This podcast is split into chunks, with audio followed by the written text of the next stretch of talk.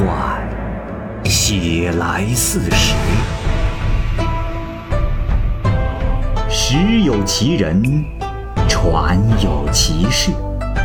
其人其事，指甲生香，时移世易，拍案称奇。欢迎收听《蚂蚁晒尔》系列节目之《白话唐宋传奇》，蚂蚁播讲。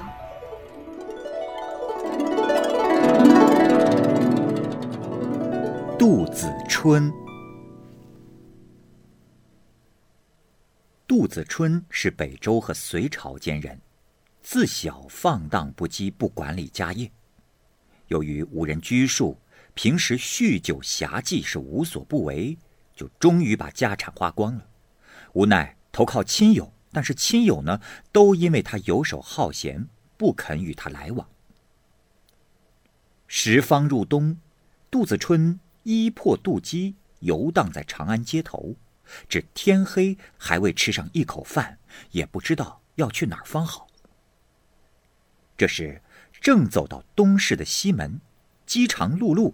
仰天长叹了一声，忽然有一老者来到面前，问道：“哎呀，先生啊，你为何长叹呢？”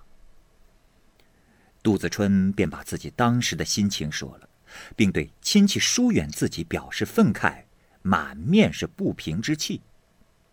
老人说：“哦，原来是这样，呃，先生。”需要多少贯钱，才够足用啊？杜子春说：“哎，我也不是那贪财之人，三五万，便可混生活呀。”老人这时说：“哈哈哈哈哈，不够，再说个数。”杜子春说：“啊，呃，那……”呃那那就十万贯吧。老人说：“哈哈哈哈哈不够，不够。”杜子春接着说：“呃，那那百万贯。”老人说：“嗯，还是少了，再多点儿。”杜子春继续说：“呃，这……呃，那那就三百万贯。”老人说。嗯，这回倒是可以了。说着，就从袖中取出了一罐钱，说道：“先生啊，这一罐钱，给你作为今晚之用。明日午时，我在西市波斯人的住处等你。先生，可万不能来迟啊！”到了次日，杜子春按时而往。老人果然给他准备了三百万贯，之后不言姓名，就径自走了。杜子春再赴之后啊，放荡之心难于遏制，自己以为这回终身不用再漂泊了，于是便乘肥马，依轻裘，会酒徒，在妓楼娼馆听歌看舞，并不把李家放在心上。就这样，一两年过去了，钱。又渐渐的挥霍光了，衣服车马都变得寒酸起来，由乘马改成了骑驴，由骑驴而改为步行，贫穷的又像当初一样。无可奈何，他又在门市那里长吁短叹。不料老人闻声又到，握着杜子春的手说：“哎，先生又贫困如此，也是怪事。我再帮你一回。”呃，看先生需要多少贯钱吧。杜子春呢，很是惭愧，不肯答言。老人便追问不已，杜子春只好表示感激。最后，老人说：“我看就这样吧，明日午时，还到原处相会，可记清楚。”到了次日，杜子春忍着羞愧，按时而去。老人竟又赠了他一千万贯。杜子春见此，心中发愤，要经营家业。他想，要有这么多钱，若发展起来，那石崇、伊顿这些富翁与我相比，也只是小巫见大巫罢了。可是，当钱拿到手之后，杜子春的心就又变了，挥霍放荡不减当年，不到三四年的时间，又是一贫如洗。这天，在市门又遇到了老者。杜子春惭愧的无地自容，只得掩面溜走。老人扯住了杜子春的衣襟，说道：“哎，先生啊，看来你还真是不会经营家业呀。”便又赠给他了三千万贯，并且说道：“哎，先生，这回你可要听好，若不能改过自新，那么你的贫穷……”将终身无法改变了。杜子春心想：“这，唉，我放荡不羁，把这钱财都挥霍掉了。亲戚有权有势，但无人理我。只有这位老人肯周济于我，我将来该作何报答呀？”便对老人说：“谢谢恩人，谢谢恩人。在下有了这些钱。”人世间的事便都可以办成了，还可收养鳏寡孤独，这样，先生教导的那些应做的事，我也可以很圆满的做好。感激恩人的大恩大德，事成之后，在下听凭老先生驱使。老人说道：“哎，好，这正是我想听的。若先生经营事业完满之后。”可在次年中元节时，到老君庙中的双桂树下来见我。杜子春看到无依无靠的人大多住在淮南地区，便带着钱来到了扬州，购买了百顷良田，在城中又建了一座宅地，又在重要的街道上修了百多间的住房，让那些需要收养的人都住在其中。又出钱为外甥外甥女子侄们操办婚事，送客死他乡的人棺椁回乡。他对于恩人多方照顾，对于仇人则给予应有的报复。这些事情都办完之后，便按期去见那位老人。他到了老君庙之后，看见老人正在双桂树之下笑歌。于是，二人便一同前往华山的云台峰。入山走了四十多里路，方见一处居室，房舍规整洁净，不是平常人所能够居住的。只见四周彩云缭绕，鸾鹤随意的飞翔。入门之后，见正堂之中设有药炉，其高九尺有余，炉口紫焰喷发，映照门窗。有玉女九人环炉站着看护，前有青龙旗，后有白虎旗，真个森严肃穆。这时正是傍晚时分，老人已换去了俗人的衣服，原来啊是一位皇冠降配的道士。他手中拿着白石三粒酒一杯，送给杜子春，让他赶快吃下去。吃罢。老人拿着一张虎皮铺于西壁之下，面朝东而坐，便训导杜子春说：“先生今后千万不可言语，哪怕是尊神、恶鬼、夜叉、猛兽、地狱，都不要理会。就是最亲的人受到他们的折磨，万般痛苦，那也都是幻象。”先生无论如何都要保持不言不语，只要安心不怕，他们也就奈何不得你。先生可要时时记得我的这些叮嘱。说罢，就起身而去。杜子春啊，此时又向院中观察，只见这院中唯有一个大瓮，其中装满了水，仅此而已。道士方走，只见旌旗刀枪、千军万马布满了崖谷，呵斥之声惊动天地。有一人乃大将军，身高丈二，人马都穿着金甲，光芒照射。又有禁卫兵卒数百人，个个拔剑张弩，一直来到堂前，喝问：“堂中何人？竟敢不避讳大将军？”这左右卫兵就举剑上前，逼问其姓名，又问做什么事情。可是杜子春都不回答。问的人大怒，下令杀死此人。于是，卫兵乱箭齐发，响声如雷。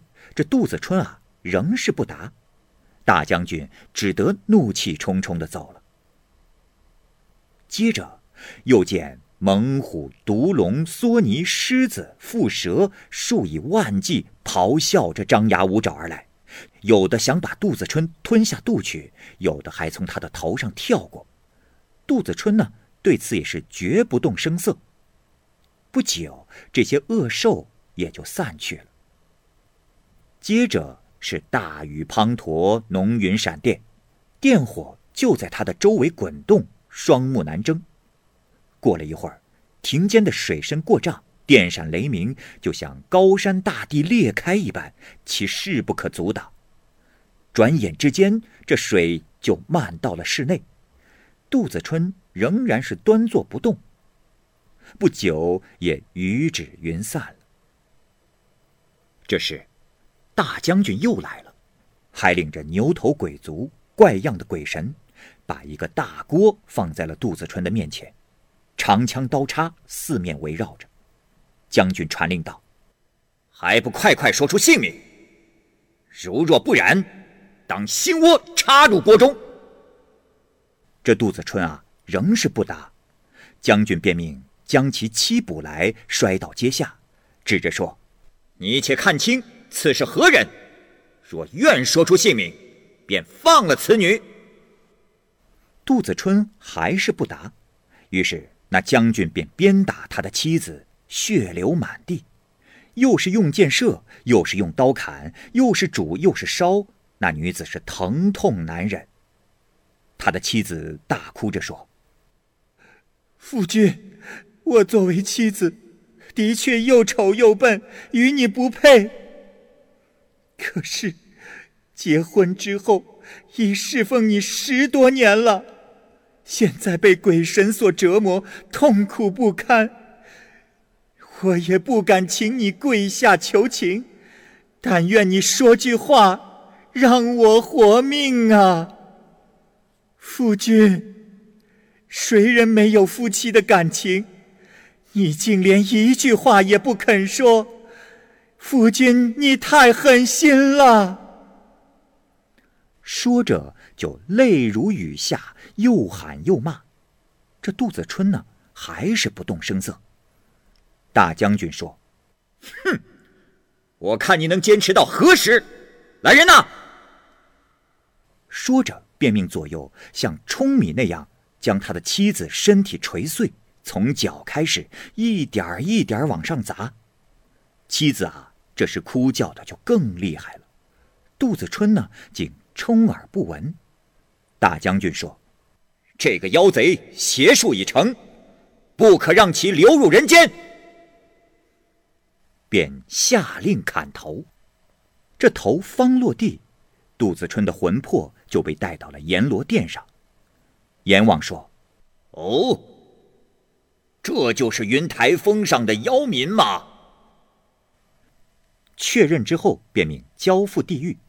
于是，铜水、铁杖、锤倒、未磨、火坑、水锅、山刀、剑林之苦，件件刑罚都用过了。杜子春心中记着道士的话，好像也忍受得了，因而一声也未呻吟。狱卒报告：诸罪受毙。阎王说：“此人阴险，转生不应是男人。”而是女人，于是便配往宋州单父县城王琴家中托生为女。生下呀，此女便体弱多病，受尽了针灸医药之苦，几乎每日都不得安生，还曾掉入火里，摔下床去，痛苦不止，也始终不会啼哭。长大以后啊，此女竟是绝代佳人。就是不能说话，家中之人都认为她是个哑女。亲戚在一起游戏，也经常侮辱她，她也不能回言。同乡啊，有个举子，名叫卢龟的，爱慕她的美貌，便让媒人去说亲。他家呢，因为女儿是哑巴，只好拒绝。卢龟说：“哦，二老请放心，呃，只要妻子贤惠，何必说话？不说话也可少些口舌是非啊。”就这样，王亲家便应允了。卢龟六礼齐全，郑重的将哑女娶过了门。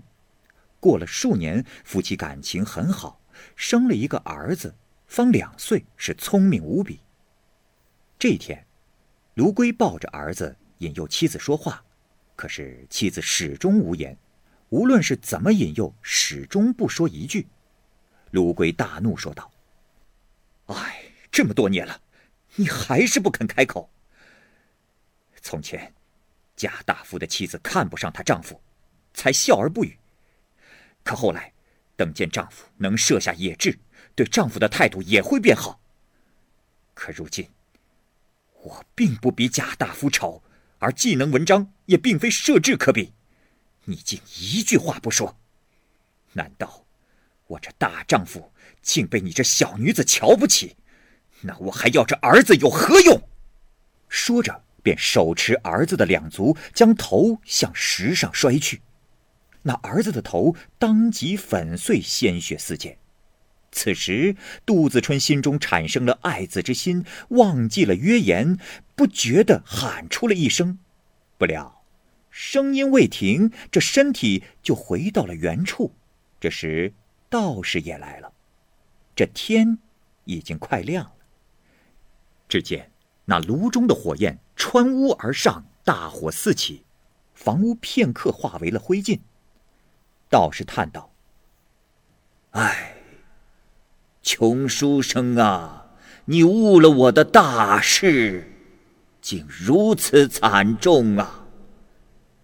说着，便提着杜子春的发髻，将他投入到了水瓮之中。过了一会儿，大火完全熄灭。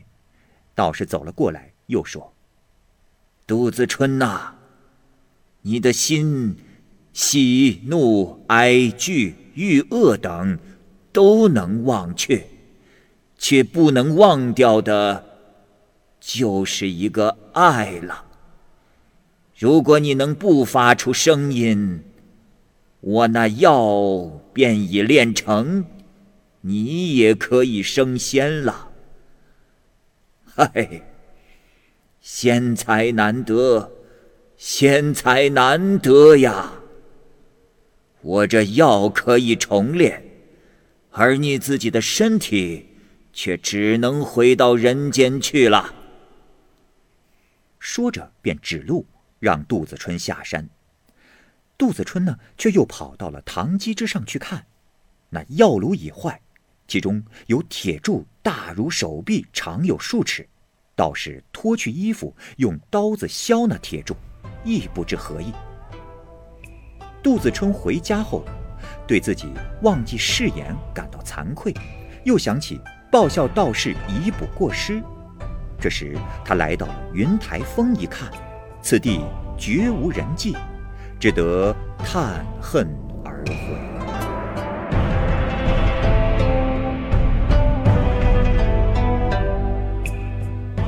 好，由于时间的关系呢，本期白话唐宋传奇的故事就先讲述到这里。也同时呢，欢迎各位朋友关注和订阅蚂蚁晒尔的其他系列故事。我是蚂蚁，我们下期节目见。